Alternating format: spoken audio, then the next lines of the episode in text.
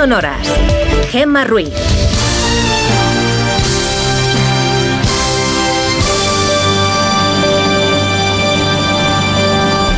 5 y 6 de la mañana, 4 y 6 en Canarias. Buenos días.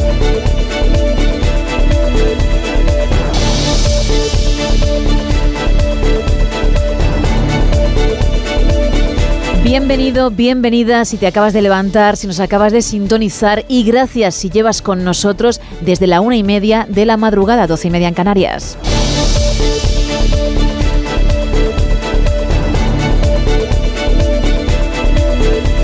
Esta mañana vendrá nuestro experto en tecnología, José Ángel Corral, para hablarnos de diferentes estafas, diferentes timos a través de Bizum. Hay que tomar buena nota, ¿eh? porque nos puede librar de algún que otro disgusto. También vendrá Juan Gómez, sí, porque ya que estamos en Halloween, ya en este Día de Todos los Santos, en el 1 de noviembre, pues hay que pasar un poquito de miedo, ¿por qué no? Y por supuesto, repasaremos la actualidad.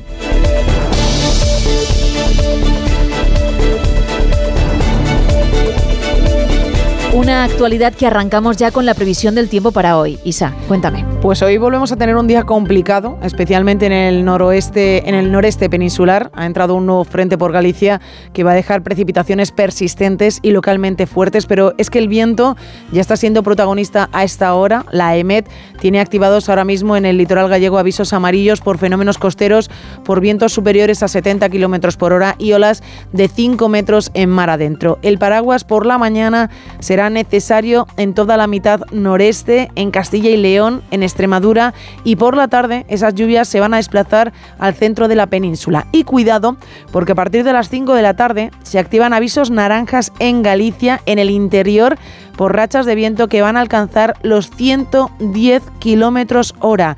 En el área mediterránea tendrán un miércoles con cielos cubiertos, pero no se espera que llueva. En el archipiélago canario tampoco verán mucho el sol y es posible que llueva de forma débil, eso sí, en las islas de mayor relieve. En cuanto a las temperaturas, se espera un ligero aumento de los termómetros respecto a la jornada de ayer, que nadie se venga muy arriba. Hay que seguir con manga larga en casi toda la península.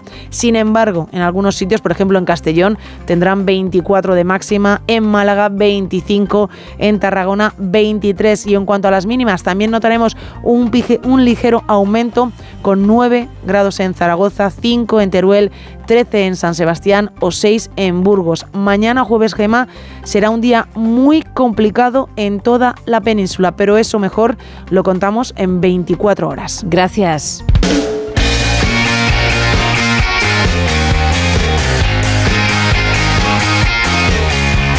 Y en deportes que me cuentas, Paco Reyes, buenos días. ¿Qué tal, Gema? Muy buenos días. Ha empezado ya la Copa de Su Majestad del Rey. De momento los partidos de ayer, que fueron poco sin sorpresa, pasaron los favoritos, pero hoy tenemos hasta 41 partidos de Copa. Sí, has escuchado bien, 41 partidos de Copa.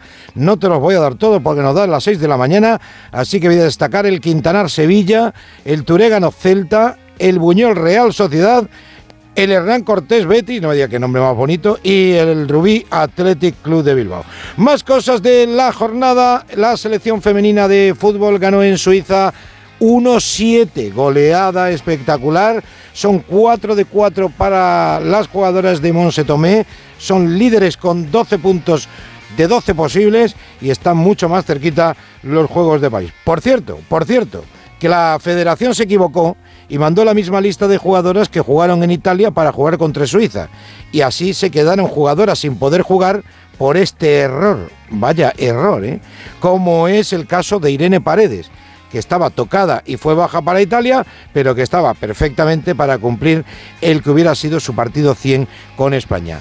Ayer la FIFA oficializó algo que ya era un secreto a voces y es que el Mundial masculino de 2034 se va a disputar en Arabia Saudí. No creo que haya tenido que ver mucho el dinero que tienen en aquel país para que se celebre dentro de 11 añitos el Mundial de Fútbol. Y vamos a terminar con una mala noticia de tenis porque Carlitos Alcaraz ha perdido en primera ronda, algo que no había pasado en lo que va de 2023 y lo ha hecho en el Master 1000 de París ante el ruso Saifulin. Así que le vamos a desear suerte, pero para otro torneo, claro, porque este ya lo ha terminado.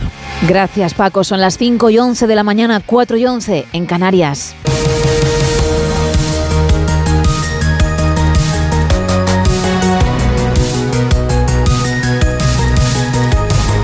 PSOE y Esquerra Republicana han alcanzado un acuerdo sobre la futura ley de amnistía.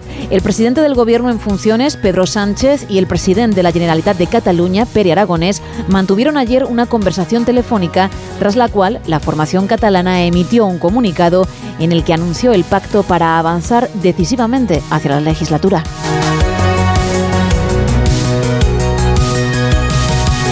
La princesa Leonor pidió ayer a los españoles en su discurso que confíen en ella y prometió una entrega sin condiciones. Recibió, además, de manos de su padre, el rey Felipe VI, el collar de la Orden de Carlos III y lo hizo en el salón del mismo nombre del Palacio Real Francisco Paniagua. Después de jurar la Constitución siguiendo la misma fórmula que su padre hace 37 años, la princesa de Asturias recibió el collar de la Orden de Carlos III de manos del gobierno, pero que le impuso su padre, el rey.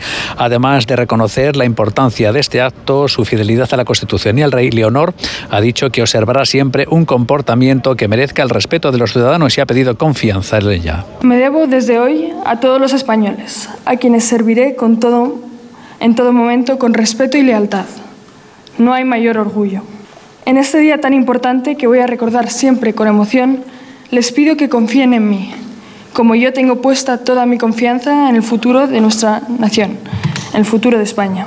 Muchas gracias. En el almuerzo posterior a la imposición de este collar de Carlos III, el mensaje del rey a su hija ha sido recordando que su deber será siempre respetar la Constitución que prevalecerá por encima de cualquier otra consideración, ha dicho. También hablaba de padre a hija. Querida Leonor, no estarás sola en tu camino. En tu familia encontrarás el necesario apoyo más personal y el conjunto de los españoles a los que te debes sabrá reconocer tu entrega y dedicación con su aliento y su afecto. Juan Carlos I llegó en la tarde de ayer al Palacio de El Pardo para la celebración familiar. Ha sido el único acto relacionado con la mayoría de edad de la princesa de Asturias al que se ha invitado al rey emérito. En información internacional, Israel ha reconocido la autoría del bombardeo a un campo de refugiados en Jabalia, al norte de la franja de Gaza, que ha dejado cientos de muertos y heridos.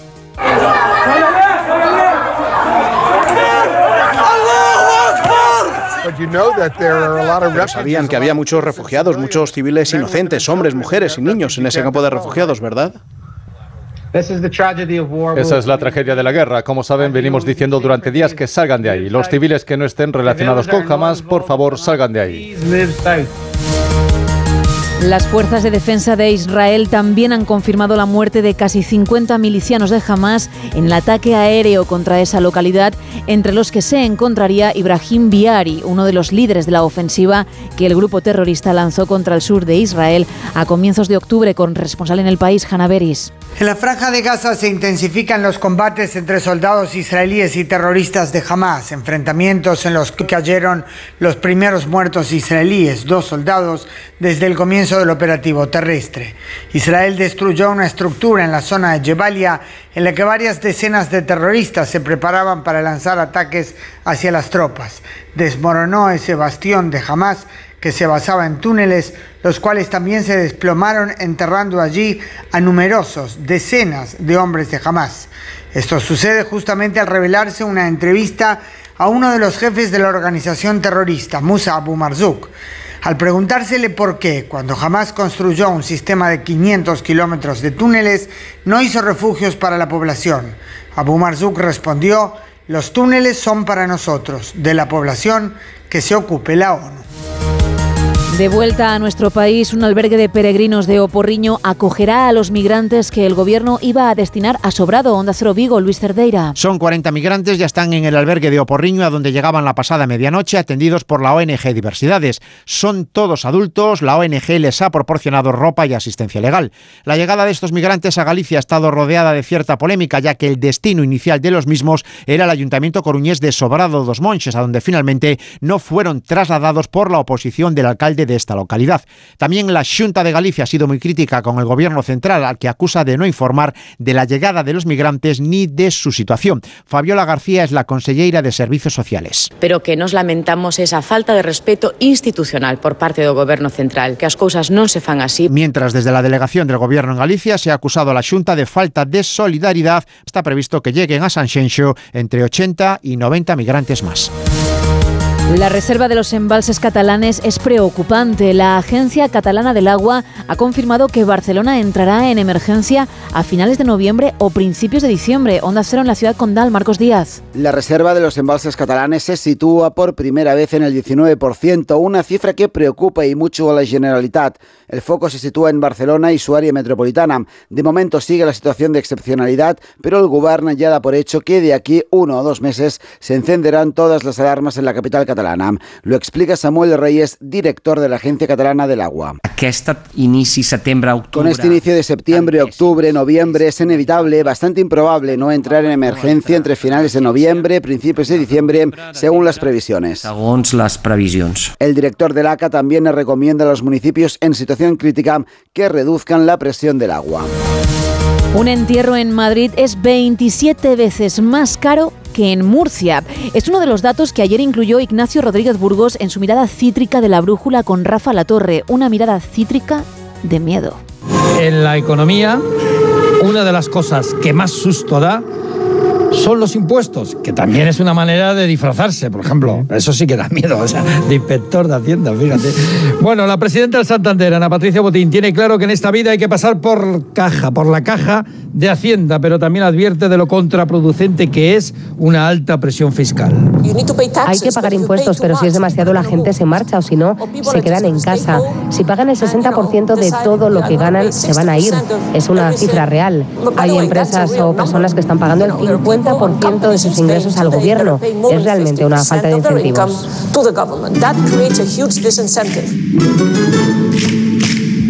Lo que también atemoriza es que se extienda la congelación de inversiones entre las grandes empresas imitando a Repsol, que se disfracen de petrolera. Son ya cinco los proyectos paralizados por Repsol en España mientras reclama un marco fiscal y regulatorio estable. No quiere sobresaltos. Entre tanto, los bancos cotizados en la bolsa española han sumado casi 20.000 millones de beneficios hasta septiembre. Y la bolsa española, fíjate, despide octubre con un retroceso del 4%, el peor mes en un año. Bueno, donde también hay perturbaciones, trucos y tratos, sobre todo tratos, es en el mundo de las telecos. Sí, ha habido toda una sacudida con la compra de Vodafone España por parte del Fondo Capital Riesgo Cegona. Este conglomerado financiero ha adquirido la Teleco por 5.000 millones de euros. Muchos analistas consideran que a las operadoras europeas, pues alguien las ha debido hacer vudú. Porque fijaros, esta compañía, Vodafone, estuvo valorada en más de 25.000 millones hace 20 años. Pues eso, que más de uno piensa que le han hecho vudú al comparar el tamaño y fortaleza de las compañías europeas con las competidoras norteamericanas o asiáticas.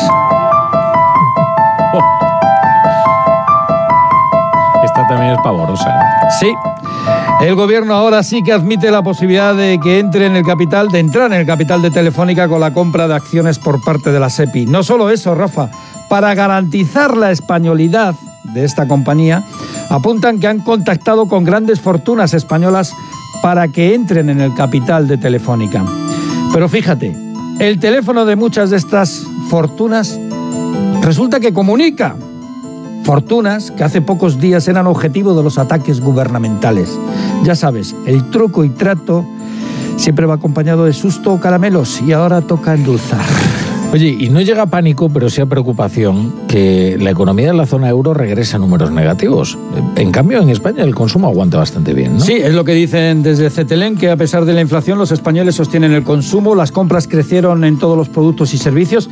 Fíjate, en especial entre los artículos deportivos. Ahí a mí no me pillan, pero vamos, también uno de cada cuatro consumidores compró productos de segunda mano.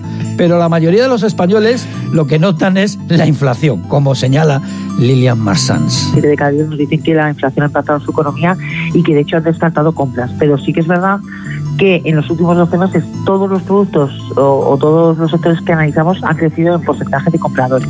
Y la intención de seguir comprando, pues la verdad es que sigue, sigue creciendo. Y lo que provoca impresión, como dice Rafa, es que el PIB de la zona euro se contrae por primera vez desde el confinamiento de la COVID, aunque sea solo un 0,1%, se contrae. En este país las desigualdades se acrecientan, incluso a la hora del entierro. Sí, hay que tener cuidado donde estira uno la pata. Porque esto cuesta, hay unas grandes diferencias, ¿verdad? eh? Un entierro en Madrid es 27 veces más caro que en Murcia, según un informe de la OCU. En Madrid, el coste de los servicios funerarios puede superar fácilmente los 5.000 euros, aunque de media la inhumación está en los 2.000 euros, mientras que en Murcia se queda en 74 euros. Barato, barato.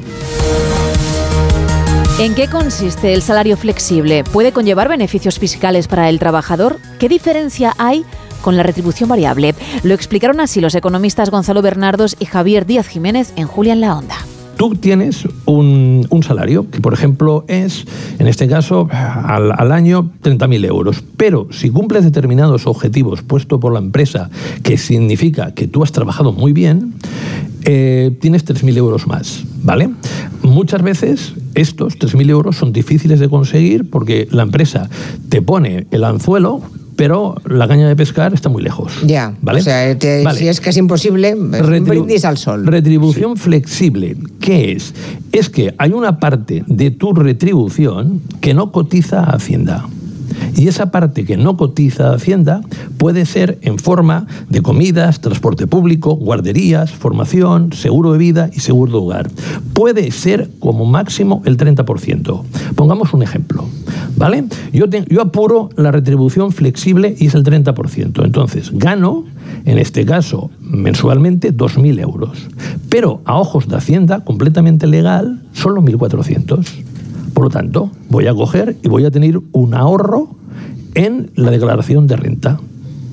Y esto no está sujeto a objetivos, como en el caso de la, No, de no, la no retribución variable. No, pero tiene que estar especificado en el contrato. Exacto. tienes la opción de, tienes que la opción de acogerte a retribución flexible, están explicitadas cuáles son, ¿no? qué tipo de, de estos gastos que ha, que ha enumerado eh, Gonzalo son los que vas a acogerte y ese es tu contrato y eso es la retribución flexible. Yo creo que lo que nuestro oyente hablaba era de Pero, retribución perdón, sí, variable, sí, con unos no. objetivos eh, dif- muy difíciles de conseguir y que además puede que sean móviles, ¿no? Porque eso, eso también tiene que estar en el contrato. Si, si es la empresa la que determina cuáles son los objetivos y que pueden cambiar de año en año, o si los objetivos están fijados durante la duración del contrato. Y eso es lo que él tiene que ver y tiene que asegurarse que, que- que es de una manera o de la otra, ¿no? Pero vamos, que, eh, en fin, suena a trampa, ¿no? O sea, Suena, suena a un- En la retribución variable, ¿eh? Está Sí, claro. suena- o sea, no, no es a un abuso. Es- esto, esto es un abuso de. me contaba el de- otro de día una peluquera, mira, una peluquera me contaba que le ofrecían menos del salario mínimo,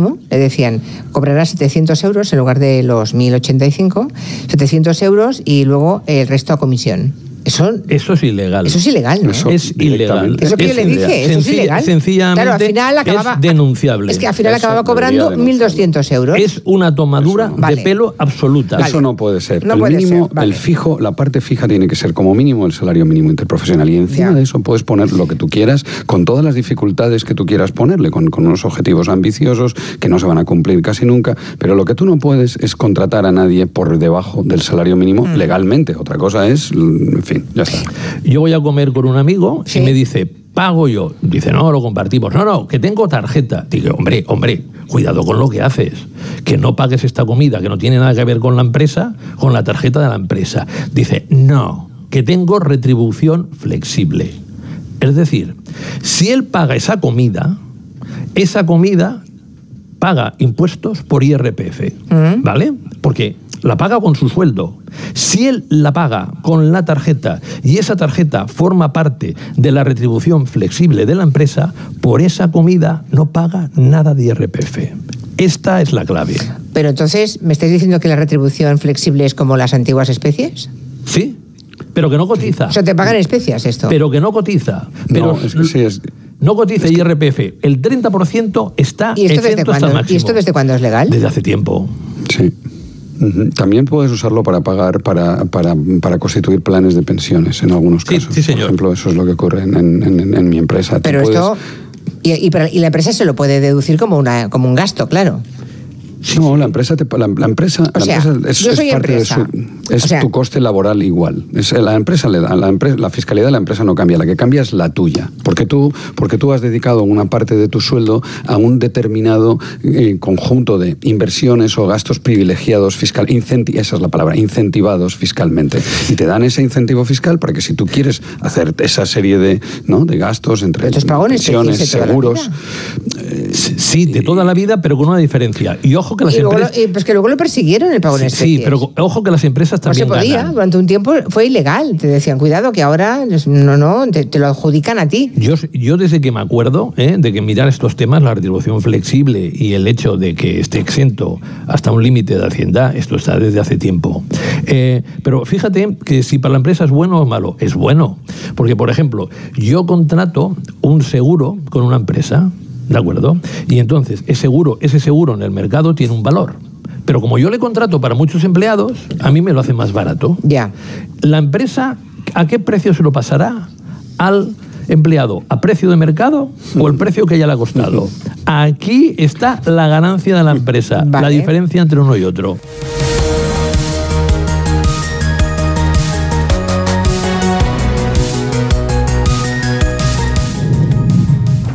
This is not an ad. Esto no es un anuncio, It's a warning. es una advertencia. I know a place. Sé de un lugar, Place that will break you into a thousand pieces. un lugar que te romperá en mil pedazos, That will enter through those cracks. que entrará por esas grietas Stay and live in you. y se quedará a vivir en ti. Run. Run. No, better stay in Manhattan.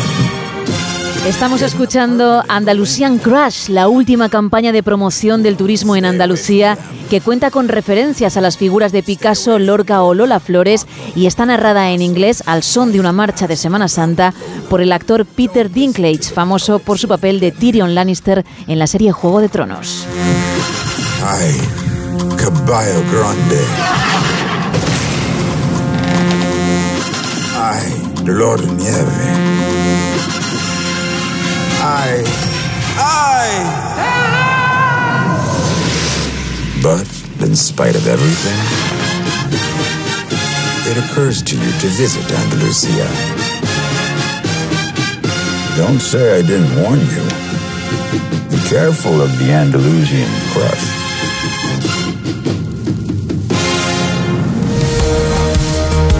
Y vamos a terminar con una nueva historia de Javier Cancho para más de uno, donde Alsina, en la que habla de los precedentes de la princesa Leonor. La jura fue el 10 de noviembre de 1843. Aquella primera vez fue en el hemiciclo del Senado. La niña Isabel II tenía 13 años, pero dada la urgencia política que se tenía, se consideró que a los 13 ya era mayor de edad para el ejercicio de la monarquía. Isabel fue ubicada bajo un gran dosel de color rojo. Desde las tribunas asistió a la litúrgica ceremonia un público numeroso, con las personalidades de aquel 1843, entre los que allí estaban, mencionamos al general Narváez. Porque la historia del siglo XIX español no se comprende sin la influencia del ejército, con personajes como Espartero, O'Donnell, Prim, Serrano o Ramón María Narváez. Del general Narváez se cuenta que cuando estaba al filo de la muerte, un sacerdote le conminó a que perdonara a sus enemigos, a lo que el militar habría respondido que no tenía enemigos porque porque los había fusilado a todos. En realidad esta es una peripecia apócrifa. Sí que tenemos la certeza de que hace 180 años en la jura de Isabel II se cantó el Te Deum, el himno de acción de gracias.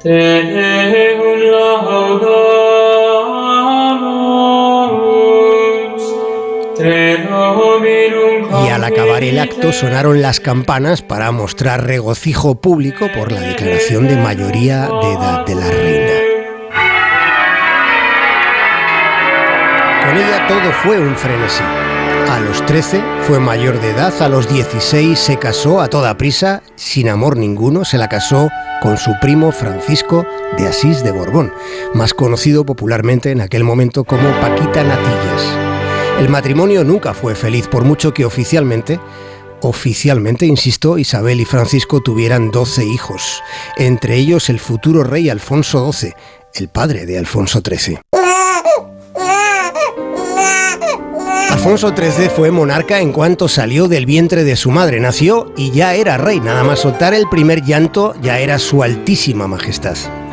Aunque no fue proclamado ni juró como príncipe heredero, sin embargo, en el momento en el que alcanzó la mayoría de edad, él a los 16, también se sometió a la Constitución, jurándola esta vez en el Palacio de las Cortes. Fue el 17 de mayo de 1902.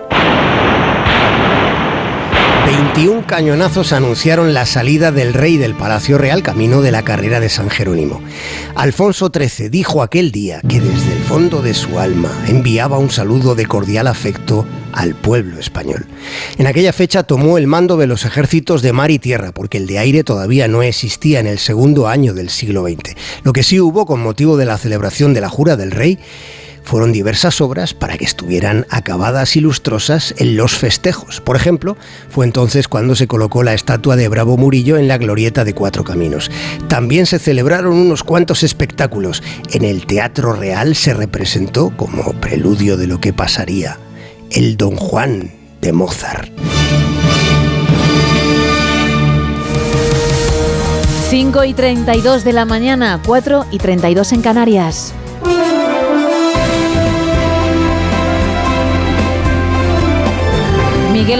Muy buenos días. Hola Gema, buenos días. Ahí a tope te veo, con un montón de cosas que contar, porque sé que a pesar de estar en este día festivo, que nos toca trabajar, hay mucha actualidad. Sí, sí. No, no, es que no descansan ni los políticos porque ah, seguramente hoy va a haber muchos teléfonos que se van a levantar porque las negociaciones para la investidura, que prácticamente parece que ya está hecha, no descansan. De hecho, ayer a última hora de la tarde, más bien noche, porque fue pasado a las 10 de la noche, conocimos el acuerdo entre el Partido Socialista y Esquerra Republicana en cuanto a la ley de amnistía se refiere. Y todo se está acelerando, decíamos mucho desde que el sábado el presidente del gobierno, Pedro Sánchez, hizo esa defensa abierta, pública y cerrada a esa medida de gracia. Desde entonces hemos tenido ya muchísimos ingredientes, ¿no? Desde esa fotografía del número 3 del PSOE Santos Cerdán en Bruselas, que ayer estuvo explicando que fue un encuentro de, de una hora y bueno, hicieron un poco bueno, relato ¿no? de lo que ocurrió para favorecer la convivencia y demás. Bueno, en fin, el caso es que las piezas se van encajando dentro del, del puzzle y aunque no se da una fecha para esa investidura, hay algunas fuentes, algunos diarios que hablan ya de que esta misma semana, incluso el viernes, se podría anunciar la fecha y celebrarse ese debate la próxima semana o a más tardar la siguiente. El paso de ayer, sin lugar a dudas, con Esquerra es muy importante. Dicen que quedan algunos flecos, todo eso que tiene que ver con el déficit fiscal o con el traspaso de las rodalías, las, las cercanías, ¿no? Pero bueno, el entendimiento con los partidos independentistas parece ya total y esto se coló en un día eh, marcado, sin lugar a dudas, por el protagonismo absoluto de la princesa Leonor. Ayer esa larga jornada de celebración que pasó lógicamente en primer lugar por lo que era el acto importante, solemne, simbólico y que también tiene mucho significado fue la jura de la Constitución por parte de la princesa de Asturias, que ayer cumplió 18 años y que además de esa jura, hoy se habla mucho de ese larguísimo aplauso, esa ovación de casi cuatro minutos, que está preparado también para saber qué hacer, ¿no? Porque los gestos también, eh, bueno, llevan tiempo eh, preparándose, ¿no? Para este tipo de, eventos, pero fueron casi cuatro minutos de aplausos desde las bancadas del hemiciclo, repleto hasta arriba, eh, porque fue una sesión eh, conjunta entre las cámaras del Congreso y el Senado, a pesar de las ausencias que hemos venido recordando de tres ministros del Gobierno, de los ministros de Podemos, además de Garzón, y de todos los eh, partidos nacionalistas e independentistas que, aunque no estuvieron allí, bueno, pues quisieron hacer oír su voz, ¿no? Hablando, por ejemplo, de una monarquía anticuada y hablando de que bueno ellos van a trabajar para que la futura heredera, la ya heredera, pues no llegue nunca a reinar, como lo dijo en este caso Yone Belarra. Se destacan algunas de las frases en lo que fue su, su primera alocución después de jurar la Constitución. Dijo, pido a los españoles que confíen en mí, como yo confío también en la sociedad española. Se lo dijo ya en el Palacio Real, después hubo un almuerzo, salió, salió la, familia real a saludar, porque había, a pesar de ser un día laborable, había gente, aunque eso también se notó lógicamente en, las calles, pero salieron a, saludar a esas personas que estaban esperando fuera del Palacio Real. Y luego ya lo último que ocurrió fue esa ceremonia privada de la que no hay ningún testimonio ni ninguna fotografía, porque la Casa del Rey no ha querido que sea así, pero sí sabemos y hay una imagen en la que se ve entrar en el Palacio del Pardo al rey don Juan Carlos, que vino en un viaje express desde Abu Dhabi, en ese coche iba en la parte de atrás doña Sofía y pocas horas después, a las 11 estaba ya despegando rumbo a Londres. Hacía ya cinco años que no se reunía, digamos, la familia Borbón al completo y de hecho desde que se fue eh, el rey emérito en, en agosto del año 2020, pues no veía a su nieta, a la gran protagonista de- del día de ayer. Sobre esto hablaremos hoy, las lecturas que se hacen eh, los políticos y también sobre lo que está ocurriendo en Oriente Próximo con la última tragedia que se ha vivido en un campo de refugiados. Es el mayor de la franja de Gaza, está en el norte. Las autoridades israelíes insisten en que era zona a la que se llamó evacuar, pero ¿dónde van los refugiados de un campo de refugiados en la franja de Gaza? Bueno, ayer un bombardeo y hay imágenes tremendas de ese enorme cráter que quedó en ese campo de refugiados de, de ha dejado decenas de muertos.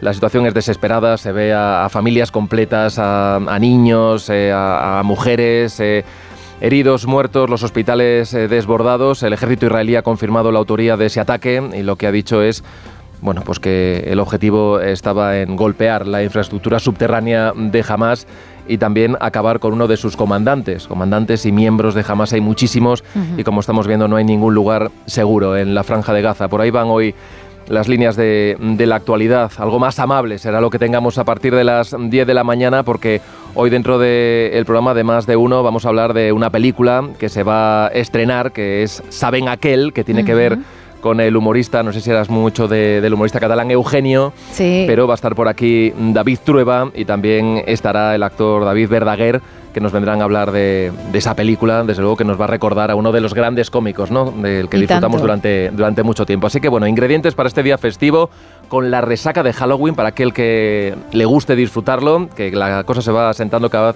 cada vez más en nuestro país. Desde luego. Y en vísperas de que el tiempo se complique, ya te advierto que viene mucho y malo a partir de mañana, pero ya hoy lo vamos a empezar a notar, sobre todo por el norte, con mucho viento y agua, especialmente en Galicia. Ya me he comprado yo mi paraguas para Muy que no me puedas decir bien. que no lo hice. Yo, gota malaya, gota malaya. Gracias, Miguel. Venga, en buen un día. ratito te escuchamos. Chao, chao. Igualmente. 5 y 38, 4 y 38 en Canarias. ¡Paren las rotativas! Vale, ya pueden arrancar. Bueno, algo express, Isa, pero algo tienes, algo traes, así que cuéntame. Pues eso es, es- lo voy a contar muy rápido, aunque es un dato muy importante. Hay que hablar del brócoli. Yo no te voy a interrumpir. Es una verdura muy popular en Italia, siendo su nombre también originario de allí. La palabra brócoli o brécol proviene del término italiano broco, que significa brote.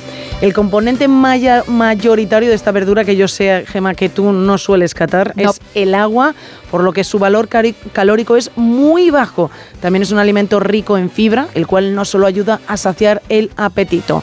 Otro dato curioso del brócoli que sé que es necesario conocer a esta hora es su forma fractal. Esto significa que es autosemejante. Se podría decir que está formado por mini brócolis. Tú miras un brócoli y lo que ves son mini brócolis por todos lados.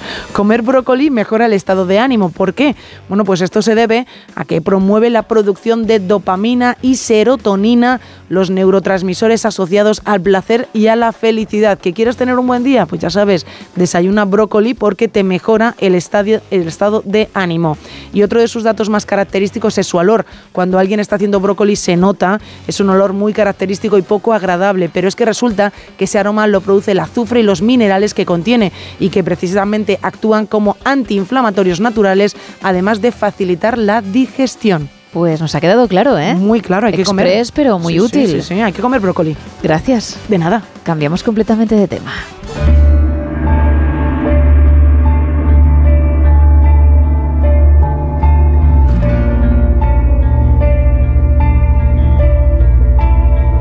Porque ya que estamos con esto de Halloween, ¿y si alguien se dedicara a envenenar los caramelos de los niños? Juan Gómez, buenos días. Muy buenos días, Gema. Fíjate bien o fijaos bien amigos, estamos en unas fechas que casi es obligado hablar de misterios, unas fechas donde es cierto que a veces lo terrorífico puede traspasar más allá de los mitos y las leyendas para convertirse en una realidad aterradora y siniestra. Porque en estas fechas también han ocurrido sucesos aparentemente reales, dicen, y que tuvieron a Halloween como protagonista. Si desde pequeños nuestros padres nos han dicho eso de no aceptes regalos o golosinas de desconocidos, resulta que en la noche de Halloween esta norma desaparece. Puerta a puerta son cada vez más los niños que se apuntan a la caza de la golosina sin tener en cuenta quién la regala, tras decir la famosa frase, truco o trato. Esto provocó en Estados Unidos a que muchos apuntaran a una inquietante pregunta. ¿Y si alguien, en algún lugar, regalara a los niños caramelos envenenados? Este miedo comenzó en el año 1970, cuando el famoso periódico The New York Times sugirió la posibilidad de que algunas personas utilizaran esta tradición para envenenar a los niños. El artículo hacía mención a dos casos supuestamente ocurridos en Nueva York, donde un niño supuestamente había fallecido tras comer un caramelo relleno de matarratas, y el caso de una niña herida gravemente porque al parecer alguien le había dejado una manzana llena de cuchillas de afeitar en su interior. A pesar de que estos casos no fueron confirmados, los lectores los aceptaron como reales y entonces comenzó el miedo. Dos días después de este artículo, en Detroit, un niño de 5 años muere al supuestamente consumir heroína, que había sido introducida en varias golosinas. Una semana más tarde, diferentes periódicos comenzaron a reportar otros casos, como el de un niño en Houston, quien murió por comer golosinas envenenadas con cianuro. Luego se descubrió que fue su propio padre quien había asesinado a su hijo, pero eso no impidió que se empezara a hablar del llamado asesino de los dulces en Houston. Y aunque no se tenía evidencia de su existencia, se siguieron sucediendo las noticias. Un artículo del periódico Newsweek afirmaba que en los últimos años varios niños habían muerto y cientos de ellos, digo bien, cientos de ellos, habían resultado gravemente heridos por cuchillas de afeitar, agujas de coser o fragmentos de cristal colocados en golosinas. El revuelo fue tal que en algunos lugares se prohibió expresamente que los niños salieran a pedir dulces. Incluso algunos hospitales se ofrecieron a pasar los dulces por rayos X. En Long Island, en Nueva York, incluso se premió a los niños que se quedaron en casa. Pero no solo eso. En Nueva Jersey se firmó un proyecto de ley para exigir cárcel para aquellos que manipularan dulces. El miedo se había instaurado en las casas norteamericanas. Todo esto llevó a que un sociólogo de la Universidad de Delaware llamado Joe Bess realizara un exhaustivo estudio. ¿Realmente alguno de esos casos era real? Bueno, pues la sorpresa fue mayúscula cuando no se encontró ni un solo incidente confirmando la muerte de ningún niño o lesiones graves por circunstancias en Halloween. El estudio reveló que quizá estas historias, aunque basadas en algún caso puntual o algún crimen que no tuviera que ver con esta festividad, pudieron llegar a calar profundamente al poder representar un temor real, pero sin hechos probados. Bueno, pues esta leyenda urbana esta histeria a día de hoy se estudia en universidades de sociología como un claro ejemplo de lo que una leyenda puede llegar a provocar, porque solo es una leyenda, ¿verdad? Buenos días. Wow, buenos días Juan. Son las 5 y 44, 4 y 44 en Canarias y vamos a hablar de tecnología, pero de algo que también puede dar mucho miedo.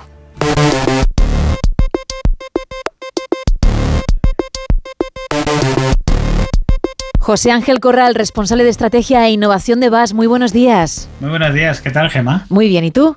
Muy bien. Bueno, pues vamos a hablar, como es habitual cuando escuchamos tu voz, de tecnología. Eso es, y esta vez vamos a hablar de las cinco estafas más comunes que se están produciendo en Bizum. Vale, perfecto, porque además hace unas horas leíamos una noticia al respecto, la alerta de las autoridades y, y de cómo te puedes buscar un lío gordo con tu banco. Eso es. Eh, bueno, vamos a empezar eh, explicando un poquito qué es Bizum, que yo Vale. creo que a estas alturas todo el mundo lo conoce. Pero bueno, por si aún queda gente que, no lo conozca o que no lo use, pues Bizum es un sistema de pagos que principalmente se utiliza a través de móvil. Es gratuito, es instantáneo y ahora casi todas las entidades o todas las entidades bancarias, por lo menos a nivel nacional, soportan esta aplicación, ¿no? Eh, de hecho, está incrustada dentro de las aplicaciones oficiales de todas las entidades bancarias, por lo que es un método de pago bastante seguro. Y es una aplicación que empezó eh, o nació con el- la idea de facilitar los pagos entre amigos, pues a la hora de hacer cuentas. Pues la típica comida que vas con amigos y que luego es un jaleo pagar, ¿no? Cada uno paga su parte o uno paga y, y a ver cómo lo distribuimos luego, tal. Pero ahora mismo se, se ha convertido en un eh, casi estándar o, o método de pago admitido en muchos de los comercios de todo tipo, ¿no? Entonces se están produciendo múltiples eh, estafas a través de, de este tipo de pagos, ¿no? Y vamos a ver cómo- cuáles son las principales y cómo intentar evitarlas. Vale, perfecto, pues vamos con Entonces, ello. La, princip- la principal o la, o la, eh, más eh, la que más ocurrencia tiene es la que podemos llamar Bizum inverso, ¿vale? Normalmente el Bizum es una es un pago que tú efectúas, ¿no? Pero hay posibilidad de solicitar el pago. Pues en este caso eh, se da es una estafa que se ha dado tanto que hasta la propia Guardia Civil y el INCIBE han tenido que alertar sobre ella. Y es que normalmente en lo que nos llega es una especie de SMS en la que nos solicitan el pago, pero el mensaje es bastante ambiguo. Entonces, en el mensaje no, no se dice que tengas que pagar. Entonces, no- como normalmente tú asumes que te están haciendo un bizum y directamente la gente clica en el, me- en el mensaje, ¿no? Y cuando clicas, lo que estás haciendo es el pago tú. Es verdad que normalmente o siempre necesita una segunda verificación, pero claro, como no te das cuenta de que estás pagando tú, la gente directamente le da, sigue para adelante, si además tiene biometría, que es con el dedo o con la cara, pues se queda, eh, ya la pones, digamos, vas automático y cuando te das cuenta ya has hecho el pago. Mm, Claro, ¿y cuál es el problema de esto? Pues que Bizum es un mm, pago casi instantáneo y no hay posibilidad de darle marcha atrás, con lo cual cuando te quieres dar cuenta ya has efectuado el pago. ¿no? Claro.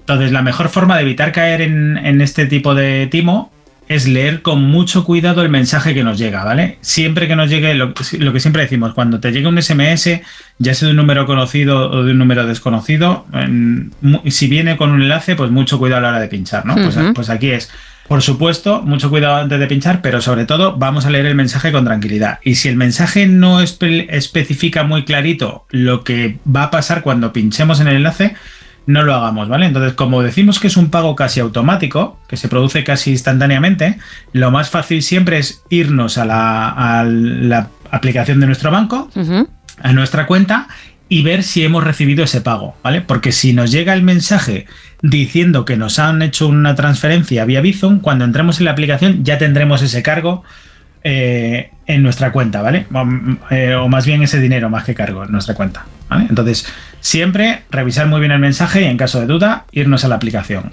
Y si no entendemos muy bien lo que pone, no cliquemos, Perfecto. porque esto, esto es lo más habitual. Luego hay otra que es también bastante habitual, aunque un poquito menos, que es la, la que podemos etiquetar como el bizum equivocado, ¿no? Que es que nos llega un SMS o un WhatsApp de alguien que normalmente no conocemos, que nos dice que se han equivocado a la hora de hacer un bizum, porque recordemos que hay dos formas de, de ejecutar este pago, ¿vale? Es una bien a través de un contacto de la guía o bien introduciendo el teléfono de destino al que queremos hacer el envío, ¿no? Sí. Entonces, claro, si lo hacemos vía teléfono, pues puede ser probable que nos equivoquemos. Entonces, este segundo timo consiste en que nos llega el SMS de alguien diciendo que se han equivocado al hacer un bizum, que por error nos lo han enviado a nosotros y que por favor le devolvamos el dinero. ¿vale? Entonces, es verdad que esto pasa y, es, y pasa habitualmente, pero antes de volver a enviar el dinero a esa persona que nos está diciendo que nos ha hecho un bizum, revisemos en nuestra cuenta que de verdad tenemos ese dinero, ¿vale? Que nos ha llegado de ese número porque lo que suele pasar es que no te das cuenta, como además son cantidades pequeñas, Y lo quieres devolver, ¿no? directa. Eso es, la gente tiran de la buena fe de la gente, ¿no? La, la gente por regla general te dicen, ay, me he equivocado, te mando 10 euros sin querer. Entonces vas, entras directamente en la aplicación, lo devuelves y no te das cuenta que a ti ese dinero no te ha llegado. Vale, entonces primero, Entonces- pues, también como en el primer timo, calma, teniendo en cuenta todos los detalles y luego ya, pues tomar la decisión, ¿no? Eso es, calma, revisar nuestra cuenta para ver si de verdad ha entrado ese dinero y si no ha entrado, pues eh, ni siquiera contestar a esa persona. Claro. ¿vale? O ese mensaje. Luego está el tercer caso, que es un caso muy curioso, que es lo que eh, se llama la maleta boliviana. Tiene hasta nombre propio. Oh. Y es que consiste en que se hacen pasar por alguien normalmente conocido, desde un número desconocido, y nos dicen que están de viaje, normalmente en el exterior, en el extranjero, y que han tenido un problema con el equipaje, las maletas están retenidas en el aeropuerto y que, hacer, hay, que, hay que hacer un bizum a ese número desde el que nos están escribiendo para que desbloqueen las maletas y puedan acceder a, a ellas. Eh, claro, esto es algo que si lo pensamos fríamente, es muy fácil evitar, que es tan sencillo como llamar a la persona o intentar llamar a la persona al teléfono que conocemos. Pero como siempre se las ingenian para meternos prisa y para hacernos creer que estamos en una situación súper crítica y que todo tiene que ser súper rápido, eh, pues claro, la gente automáticamente hace el envío y volvemos a lo, a lo de siempre. Las prisas, sí. Ya hemos perdido el dinero. Claro, Eso es, el agobio, el miedo que, que te hacen pisar el acelerador, vale. Tal cual. El cuarto caso sería el- la venta de productos falsos o que no llegan nunca. Y esto se suele dar principalmente en aplicaciones móviles de segunda mano o en portales de e-commerce. ¿vale? Ujú. No- Normalmente cuando vas a comprar algo, pues el vendedor te dice que para evitar una posible comisión de esa aplicación o de ese e-commerce, pues que mejor le hagas un bizum a un Ujú. número, al número de teléfono. Entonces, claro, eh, normalmente la gente, volvemos a ver siempre, tiene buena fe, hace el pago y luego el producto no llega nunca. Claro. O, o- o va- intentas contactar con esta persona y ya no responde. Exacto, etcétera, desaparece y adiós, sí. ¿Vale? Claro, entonces aquí siempre, por intentar evitarnos un- una mínima comisión que no todas las aplicaciones tienen, ¿vale? Normalmente para el, para el comprador no suelen tener, pues eh, caemos en este tipo de timos. Entonces, por favor, utilicemos siempre los mecanismos de pago habilitados en las aplicaciones o en los e-commerce. No porque nos diga el vendedor que si no, no, no, si no lo hacemos por Bizum no nos lo vende, pues mira, preferible que se quede con el artículo a que nos estén estafando el, el dinero, ¿no? Es que si tú estás utilizando una aplicación es porque quieres que de alguna forma te respalde. Por tanto, como bien apuntas, Eso usa esos canales que te brinda porque mm, de lo contrario, mm, directamente lo que tendrías que hacer es contactar con esa persona y luego si te hace la Pascua, pues allá tú. Pero ya que estás en la aplicación, pues sigue los canales de dicha plataforma, vaya. Justo has dado en el clavo, ¿vale? Si estamos utilizando la aplicación, utilicemos sus canales de pago. Eso es. Luego hay un caso más, eh, digamos, residual, pero que también se da, que es el típico mensaje que te llega diciendo que has ganado un premio, ¿vale? Que puedes haber jugado o no haber jugado, pero el mensaje te llega. Qué, qué afortunado, ¿eh? que sin hacer ¿Verdad? nada, mira, toma. Entonces, si, si no hemos jugado, pues desconfiemos siempre, evidentemente, Claro. ¿vale? Y si hemos jugado, normalmente este tipo de mensajes nos dicen que para reenviarnos el premio o para hacernos eh, entrega del premio, tenemos que hacer una mínima validación de la cuenta enviando una pequeña cantidad por Bizum. Pues no hagamos caso, pongámonos en contacto con el responsable oficial del sorteo o los canales oficiales y veremos que eh, em, seguramente eh, no sea el caso, ¿vale? Eh, sea un tercero el que nos está intentando engañar. Entonces, nunca nos van a pedir eh, eh, validar eh, la cuenta o el número de teléfono haciendo un Bizum por una mínima cantidad. Y luego, por último, que es también muy habitual y que es el, que, el mismo que solemos tener con los bancos, que es el que te dicen, pues ha habido, hay un problema o hay una incidencia, se te ha caducado la tarjeta, em, eh, pasa X, tienes que entrar, pincha en este enlace y mete eh, tu código para reactivarlo, etcétera, etcétera, ¿vale? Pues nos llega igual como si fuera del servicio de asistencia de Bizum, pero en este caso es mucho más peligroso porque lo que nos hacen es pedirnos la contraseña del banco. Hmm, uf. Entonces, aquí muchísimo cuidado, ¿vale? Eh, nunca jamás, como dicen todos los bancos, nunca se van a poner en contacto con nosotros a través de SMS. Siempre lo harán con notificaciones en las aplicaciones oficiales. Entonces, todos los eh, mensajes que nos lleguen vía SMS, vía WhatsApp, vía correo electrónico, vía lo que sea, diciendo que hay una incidencia con nuestra tarjeta, nuestro sistema de pago, sea el que sea, no hay que hacerle caso nunca. Entonces, normalmente todas estas estafas suelen ser eh, de pequeñas cantidades, porque Bizum tiene un límite diario de 500 euros. Entonces, para evitar caer en estos problemas, si ya eres usuario del servicio, siempre hablamos de cargos relativamente pequeños. No, pero bueno, podemos ser víctimas de ellos, evidentemente, en, en cualquier descuido, ¿no? Entonces, eh, ¿qué hacemos si ya hemos sido víctima de alguno de estos timos? Importante, sí. Pues evidente, claro, muy importante. Evidentemente recopilar toda la información que tenemos, ¿vale? Parte de la información la tendremos en, en nuestra cuenta bancaria, los extractos de la cuenta, porque tendremos la fecha en la que se ha hecho la transferencia, el importe, el concepto si lo pusimos, pero lo más importante es el número de teléfono de destino y, el, y a lo mejor el, nombre de la persona eh, asociado a ese teléfono, ¿no? Si además tenemos conversaciones privadas del WhatsApp, de la plataforma de venta de turno, eh, tenemos pantallazos, tenemos lo que sea, lo adjuntamos también. Vale. ¿Vale? Y con toda esta info, lo recomendable es ir en un primer paso al banco. Aunque lo normal es que esto no nos sirva para nada, ¿vale? Porque la verdad es que eh, Bizum es un sistema de pago independiente, no es del banco, aunque todos los bancos trabajen con ello, pero no es del banco. eh, no se pueden cancelar las transferencias y como hemos dicho son pagos instantáneos. Entonces el banco la verdad es que poco puede hacer, pero hay que informar al banco, ¿vale? Eh, y luego, en segunda instancia, digamos, acudir a una comisaría a denunciar para identificar y encontrar a estos delincuentes, ¿vale? Aunque en general, pues como decimos, son pequeñas cantidades, lo normal es que la acumulación de denuncias pueda conllevar a que se inicie una investigación. Y es que por muy tontos que nos sintamos, por, muy, por mucho que pensemos de, mira, pues es poco dinero, no pasa nada, eh, o cosas del estilo, al final siempre tenemos que intentar vencer nuestros propios prejuicios, intentar saltarnos todas las trabas que nosotros mismos nos ponemos, ir a una comisaría e interponer la denuncia correspondiente. Si es por el bien de uno, al final. Eso es, por el bien de uno y por el bien de todos, porque al final, en estos pequeños casos que son eh, timos de muy poco dinero, claro, mover una maquinaria como la eh, maquinaria legal en, nuestro país por 10 euros es muy complicado. Pero claro, si son 10 euros de mil personas, ya hablamos de cantidades considerables. Claro. Entonces, muchas veces por acumulación de denuncias se empiezan a mover estas cosas. Perfecto, pues espero que la gente haya tomado buena nota, que no sea por el no sonoras o por José Ángel Corral, ¿eh? que aquí hacemos todo lo posible y más para evitar esos disgustos. Así que lo dicho, que todo el mundo haya prestado mucha atención y si no, en onda ondacero.es se puede encontrar el programa y escucharlo tantas veces como uno quiera. Si te parece, José Ángel, vamos a recordar también tus canales que tienes para que aquellos que quieren aprender un poquito más del mundo tecnológico o les apasiona, pues puedan verte junto a otros compañeros. Eso es, pues en nuestro canal se llama Trantor Tech Talks, como suena, Trantor Tech de tecnología en inglés, TCH, y Talks de charlas en inglés, T-A-L-K-S. Y estamos en streaming en Twitch y en YouTube en formato podcast en Spotify, en Apple Podcast y en Google Podcast y en las principales redes sociales, eh, mayoritariamente pues en LinkedIn, en X, lo que era anteriormente Twitter y en TikTok. Pues José Ángel Corral, responsable de estrategia e innovación de VAS, muchísimas gracias y dentro de dos semanas hablamos, ¿vale? Gracias a ti, hasta dentro de dos semanas. Un abrazo. Chao. Menos de tres minutos para terminar, ¿qué toca? Bajar el telón.